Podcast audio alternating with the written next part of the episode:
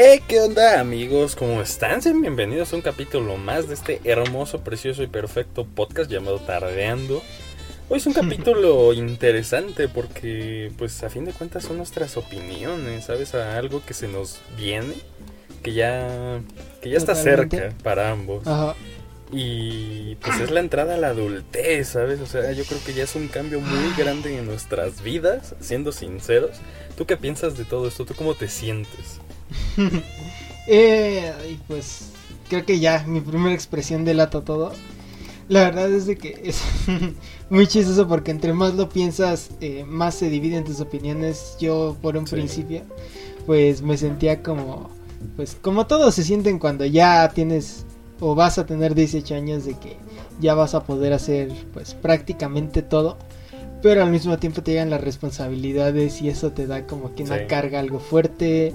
Desde aquel tipo llamado SAT, este, tener que encargarte de cosas. Bueno, la vez pasada estuvimos hablando mucho de finanzas, entonces pues también te llega mucho eso de los ahorros, afores y 20 mil cosas más que muchas veces no quisieras pensar.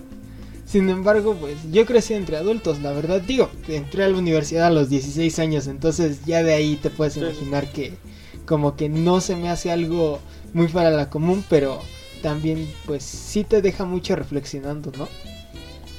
Sí, completamente, sobre todo por, como justamente dices, o sea, ya no solo es cambio de etapa de tu vida, sino de, pues que se vienen cierto tipo de responsabilidades, cierto tipo de cosas y al menos de mi parte, así como tú, quizá no tanto como tú lo viviste, de que entraste pues algo chico a universidad, pero pues tú sabes que yo un tiempo estuve en un curso donde pues conviví realmente con gente de mínimo 30 años, ¿sabes? De 30 a 60 años, entonces sí. pues también relacionarme con con adultos pues se me ha dado, entonces hasta cierto punto el convivir tanto, estarás de acuerdo conmigo, te, da una idea de lo que ellos viven.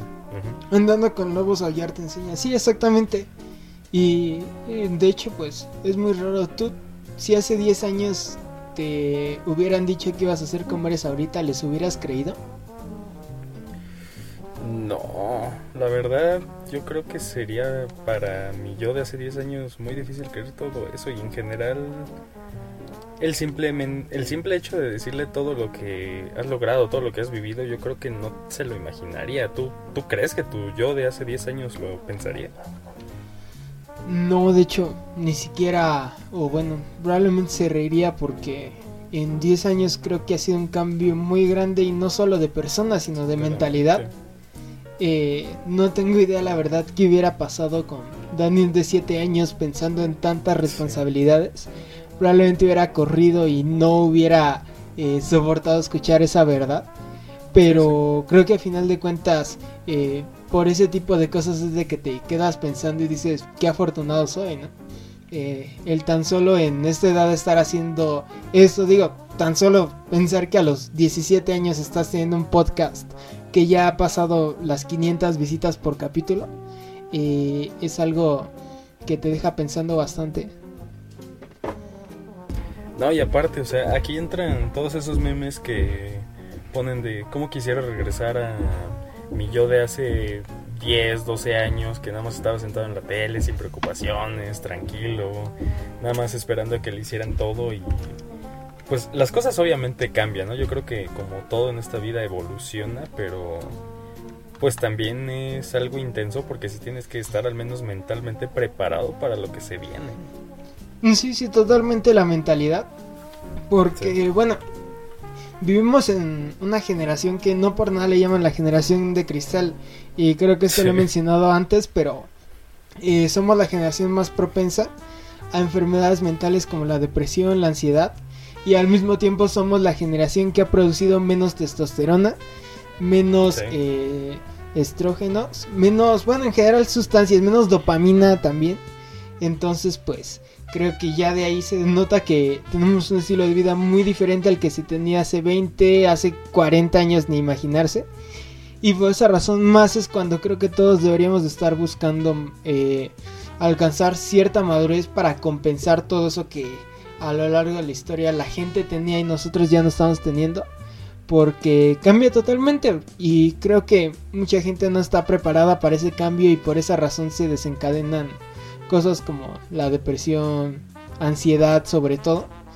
Y ahí es donde debe de cambiar, ¿no crees? No, y ya no solo el que sea propenso, ¿no? ¿Sabes? O sea, yo creo que también la forma de actuar incluso de los padres ha cambiado y hasta cierto punto se ha generado el por qué ahora, pues esta generación actual de jóvenes es como es, ¿sabes? Porque, o sea, tú simplemente te pones a ver cómo era el mundo antes. Tú te puedes poner a platicar con tíos, incluso con tus papás, con tus abuelos, y todos o trabajaron o de alguna forma se mantuvieron desde muy chicos y siempre, o sea, siempre hay una mínimo una anécdota de mi mamá me agarró a golpes intensos, ¿sabes?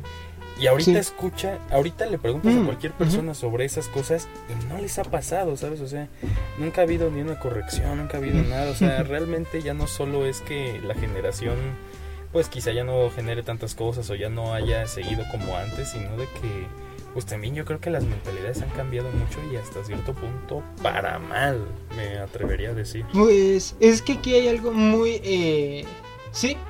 Ah, bueno, es que aquí hay una parte muy reflexiva porque si te quedas pensando, eh, muchas veces tendemos a burlarnos un poco de la gente más grande, los famosos boomers pero al final de cuentas todas esas personas han pasado por algo. Los boomers pues pasaron por la época de la Guerra Fría en su máximo esplendor, eh, pasan por bastantes eh, situaciones sociales más en América Latina donde eh, en casi cada país han tenido al menos un gobernador autoritario. Entonces pues eso ha traído bastantes consecuencias en ese aspecto.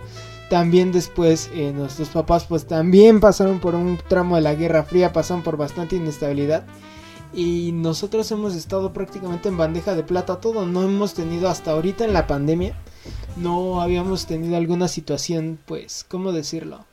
Eh, una situación que nos hiciera, pues, ¿cómo decirlo? Pues, mm, pues básicamente soportar, o sea, siempre incluso en esta pandemia tenemos todo, todas las comodidades que ellos habrían querido en ese momento tener, las tenemos. Entonces creo que eh, no estoy diciendo que ojalá nos hubiera pasado, pero el tener todo en bandeja de plata es lo que a la larga ha desencadenado que pues mucha gente más en nuestra edad pues esté teniendo ciertos problemas sobre todo de identidad como los ya mencionados. No y sí o sea justamente eso de que actualmente pues ya toda la gente prácticamente joven lo ha tenido todo en bandeja de plata está es de reflexionar a mi parecer, ¿sabes? Porque pues sí te das cuenta de pues de todo el cambio que ha habido en el mundo y es que si te pones a pensarlo y si te pones a verlo más a fondo, también ha tenido mucho que ver con la evolución de la tecnología, ¿sabes? ¿Por oh, qué? Porque a pesar de que pues la tecnología en, en los últimos 100, 150 años como la conocemos actualmente ha evolucionado muchísimo, a pesar de que en épocas de nuestros abuelos, de nuestros papás, pues estaba evolucionando, no había llegado a una evolución tan fuerte como la que actualmente está, te diré por el simple hecho del Internet. Que en el Internet literalmente tienes a tu mano absolutamente todo el conocimiento de absolutamente toda la humanidad. Y hay gente que lo desperdicia, ¿sabes? O sea, Mm, y Literalmente puedes aprender de todo y hay gente bailando cualquier cosa en pues o, sea, no, eso no lo veo mal porque al final de cuentas es entretenimiento. Ah, sí, obviamente. Y tampoco veo mal de que el hecho de ahorita de que, por ejemplo, si yo quiero ver algo para comer en menos de 10 segundos ya lo esté pidiendo y me lo estén trayendo. Y con la comodidad de mi celular. Pero lo que sí veo mal es de que por esa razón nos tenemos eh, o nos quedamos pues muy metidos en nuestro caparazón diciendo, no, pues ya no hace falta salir a explorar. Y ahí es donde falta más coraje. De hecho, también, eh, bueno, hay muchos aspectos que estamos hablando hoy. Pero si te das cuenta, básicamente ahorita lo que hemos estado haciendo justamente es eso. Que estamos, nuestro propósito era hablar de la adultez. Y básicamente más bien estamos casi como desde una vitrina diciéndolo porque a final de cuentas nosotros estamos a punto de llegar ahí y también tenemos pues ese, ese, ese miedo de qué nos va a pasar en ese momento. Sí. No, y sí, porque Pues sí, a pesar de que como dices, estamos hablando de la adultez y nos estamos quejando hasta cierto punto de los que han tenido, de que pues las generaciones han tenido todo y ya no hace nada. Hasta cierto punto nosotros estamos haciendo exactamente lo mismo, ¿sabes? Desde la comodidad de nuestra bonita casa, tranquilos, eh, a punto de entrar a una etapa pues bastante importante donde pues si te das cuenta muchos, al menos aquí en México y quizá en partes de Latinoamérica porque pues hasta cierto punto comparten el mismo tipo de ideologías, eh, muchos ven tener 18 años o simplemente ser mayor de edad como nada más pura fiesta, que puedes comprar alcohol, que ya tienes tu caguamapaz, que ya puedes manejar y no sé qué. Y realmente no se dan cuenta de que también llega un punto donde tienes que empezar a trabajar, tienes que empezar a mantenerte. si haces algo, ya te cae completamente el peso de la ley, te meten a la cárcel. Sí, está intenso, ¿sabes?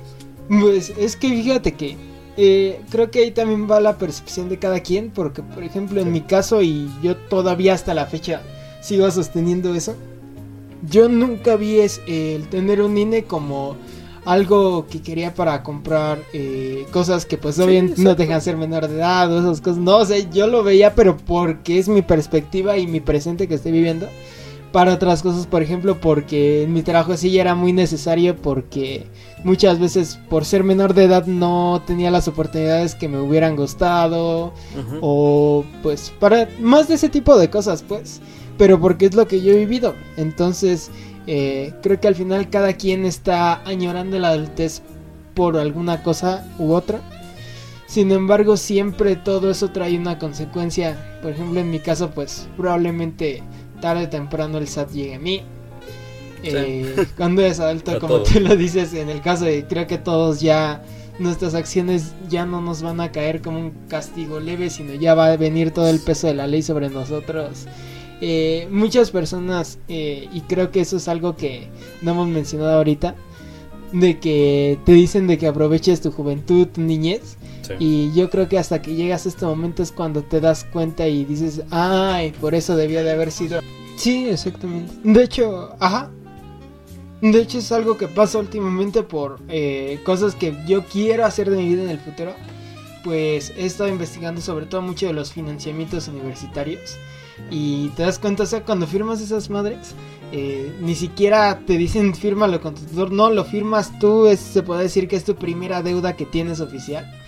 Y es algo muy cañón, la neta, porque pues sí, eh, yo creo que al menos a la gente que lo saca, sí debe de ser muy fuerte que literalmente en la mayoría de los casos que acaban de cumplir 18 y que lo primero que les llegue es ahí firmar algo con lo que ya se están comprometiendo a pagar una cantidad fuerte de varo eh, por el resto, bueno no por el resto pero sí por un buen tiempo de sus vidas. ¿Y cómo se dice? Y de hecho yo concuerdo mucho contigo de que yo jamás vi el ser adulto, el ser mayor de edad como puedo comprar alcohol, puedo comprar cosas, o sea, yo realmente muchas veces lo vi porque, pues tú sabes, y varias gente que está escuchando esto sabe que me encantan los coches y actualmente me encanta manejar. Entonces yo mucho lo veía por tener mi licencia. También si te das cuenta, hay cosas que siendo menor de edad no te venden o no te lo facilitan tanto. O te diré en el ejemplo de pagos con alguna tarjeta de crédito o débito que tienes que depender 100% de tu papá para poder comprarlo. Y yo siento que hasta cierto punto yo algo que sí quiero es poder tener mi tarjeta de débito con el dinero que yo le meta y si algo quisiera comprar y sé que lo puedo, o sea, sé que me lo puedo permitir, no tengo que decírselo a mi papá, es como, ah, pues me lo va a comprar chido, ¿no? Y pues no sé, yo siento que hasta cierto sí, obviamente. yo lo buscaba más como que por no tener que depender tanto ¿Por qué? Porque sé que a pesar de que seas mayor de edad, quizá hasta que no te vayas realmente de la casa, hasta cierto punto sigues dependiendo de tus papás, siendo sinceros. Pero hay cosas que sí yo lo veo como, pues hay otras cosas que sí te puedes como que independizar de tus papás en cosas como te diré en los pagos, en, en que ya los trámites ya no necesitas de tus papás para hacerlo, ya tú lo tienes que hacer, ¿sabes? Ya no tienes que estar teniendo que firmar por un mayor o algo así. O sea, yo lo veía por ese tipo de ventajas. Y en general, si te das cuenta, al menos en países aquí como México, hay muchos trámites que quizá más que nada de la escuela. Hay muchas cosas que ya haces sin tus papás. Yo creo que hasta cierto punto sí te ayuda la preparatoria, el bachillerato en México. Porque como que en ese tipo de cositas de trámites ya tú lo tienes que hacer, aunque pues no falta el que sus papás no lo dejan hacer nada y a fuerza tienen que estar ahí pero en general como que ya te empiezas a dar una idea de qué cosas tienes que hacer, como que cosas que, o sea, ya te empieza a dar un poco más de sentido de responsabilidad, ¿sabes? Entonces yo creo que hasta cierto punto sí te ayuda para un futuro que ya pues literalmente tú tienes que hacer absolutamente todo tú solo. Ponle que pues a pesar de que puedas tener 25 años, no sabes quizá comprar una casa, un coche, entonces pues sí te vas a ayudar a tus papás, ¿no? Porque pues siempre viene bien una ayuda de alguien que ya tiene una experiencia de años, ¿sabes? Pero hay cosas que pues tú tienes que descubrir por ti mismo y tienes que hacer por ti mismo. Sí, aparte, ahí es que es muy difícil eso que lo dices porque tan solo el, yo creo que si alguien nos está escuchando en este punto, el ponerse a pensar en eso ya le podrá sonar pesado. Y a mí me pasó, por ejemplo, tan solo la primera vez que me explicaron, pues en la música la cuestión de las regalías. Obviamente tú lo ves y dices, ay, qué chido que te paguen por hacer música y por cada vez que alguien la escucha, pero después cuando empiezan a explicarte también de ahí tienes que deducir esto para el SAD y el 30% se va a la disquera y todo. Es como que muchas de esas cosas se hacen difíciles y aunque sí, las escuelas en la preparatoria te ayudan mucho en los trámites. De hecho, bueno, no sé si tú llevabas, pero eh, yo no entré, pero cuando eh, estaba eligiendo la escuela a la que entrar, en una que es supuestamente la de la UNAM, que es la escuela más, eh, digamos, la casa de estudio más grande de México. ahí llevaban una materia que justamente te enseñaba todo el teje y maneje de trámites y todo en esa escuela. Sin embargo, algo que sí estoy, o bueno, yo pienso que falta mucho, es una buena orientación vocacional en ese nivel. Porque nosotros, de hecho, y podemos estar muy orgullosos de eso, de que siempre hemos sabido, o al menos siempre hablando desde la época en la que, eh, digamos, empiezas a crecer y te tienen que importar esas cosas, pues siempre hemos sabido lo que queremos. Y yo tengo amigos hasta la fecha que ya están en su último año de preparatoria y todavía no saben lo que quieren. Eh, algunos incluso hasta ya la acabaron y no han elegido carrera porque no saben qué quieren en verdad. No, y sí, aparte si te das cuenta también mucha diferencia, o sea, no es por hacernos los especiales, porque pues también realmente hay mucha gente que es igual. Sí, sí, sí. Eh, pero realmente también yo creo que influye ya en cada persona, ¿sabes por qué?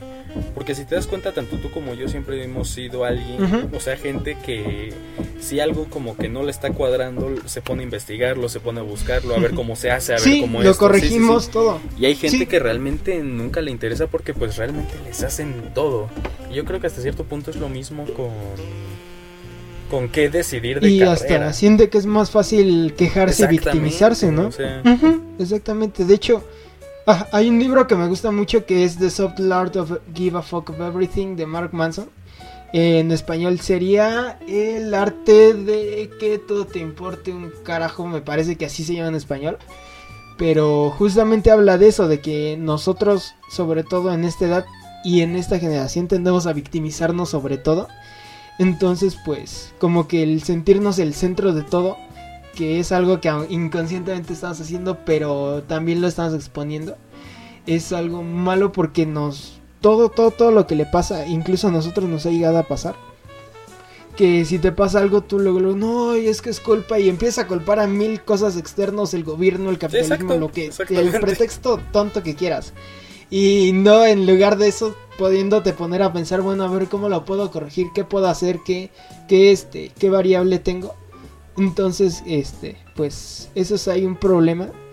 Sin embargo, o sea, también hay que ser empáticos en ese aspecto, porque, pues, como vuelvo a decir, de que nosotros siempre hemos tenido fácil, queramos o no, no hemos pasado por el hecho de tener que ir a una guerra o el tener que, pues, hacer un movimiento demasiado riesgoso hablando de lo social, aunque sí ha habido bastantes movimientos, al final de cuentas todo eso sea pues poco a poco, pero no hemos pasado por cosas que pasaron anteriormente, entonces al final siempre somos, se podría decir que novatos en esto y estamos aprendiendo, pero pues no sé, creo que al final lo importante es, uh, ¿cómo decirlo? Pues el poder enfrentar las cosas, enfrentar la adultez, yo por ejemplo, en esta semana fui a sacar mi INE y es algo muy eh, extraño porque ya desde ese momento eh, creo que lo primero que te pasa por la cabeza es puta, güey, ¿cómo llegué hasta acá? sí, exactamente. Porque ni siquiera, ajá, ni siquiera te imaginabas algún día estar teniendo ese cuando la tenga, ni siquiera me voy a imaginar eh, ver mi cara y si viajo al pasado otra vez regresando al yo de 7 años. Eh, menos si le diría, mira, así vas a ser tú. No, o sea, diría, no manches, ¿cómo es posible eso? No, y sí está intenso, o sea, tú, o sea, actualmente pues tú ya casi la vas a tener, porque realmente para cuando salga este capítulo ya casi la tienes en tus manos. Eh, y te diré casos como yo, pues todavía me va a faltar un ah, poquito más. Pero ya el simple hecho de pensarlo, porque quizá para la gente que ya lo tenga es como que pues ya les da igual, ¿no? Eh, pero al menos yo lo veo de que, o sea, yo me pongo a pensar en la cantidad de cosas que pues representa eso, ¿sabes? Porque pues o sea, si te das cuenta, tener una identificación te elimina también el tener que cargar como 300 papeles porque ahí viene todo. Entonces, prácticamente cualquier trámite ya es mil veces más fácil, ¿sabes? Y si te das cuenta, yo siento que ni tú ni yo le vamos a dar como el uso que se supone que se le tiene que dar. Porque pues, siendo sinceros, ¿para qué te sirve realmente una identificación? Pues para identificarte, sí, obviamente, ¿no? Pues, Pero... ajá, o sea, básicamente te dice que ya eres un ciudadano, pues, ajá. Pero, o sea, si te das cuenta en el tema de votación, a mí me da flojera, ¿sabes? O sea, yo siento que es como, ¿para qué voto si no es como que un cambio haga, o sea, un voto mío haga todo un cambio o algo así? O, no sé, yo lo veo más como cosas que me pueden beneficiar o no sé, es muy, es, es muy raro, es muy complicado todo este tema, la verdad. Sí, pues sí, pero pues es que es, es chistoso al final de cuentas el poder, creo que eso es algo que experimentas y es como que algo donde te lanzan y sabes que no vas a regresar, entonces no hay nada de malo con Exactamente. Pero bueno amigos, se nos ha acabado el tiempo, pero no los temas, así que los invitamos a continuar escuchándonos todos los lunes a las 6 de la tarde por la plataforma que más les guste, ya sea YouTube, Spotify, Apple Podcast, Google Podcast. Nos pueden seguir por nuestro Instagram oficial, ya saben que por ahí publicamos algunas cositas cuando se sube un nuevo capítulo, por nuestras redes sociales pues personales. Denle también si están en YouTube a la campanita, obviamente. Y pues al menos todo, pues ya es todo de mi parte. Y yo creo que de la mía también. Eh, y pues, ¿qué más les puedo decir? Yo soy Dan. Yo soy Moshi. Y, nos, vemos.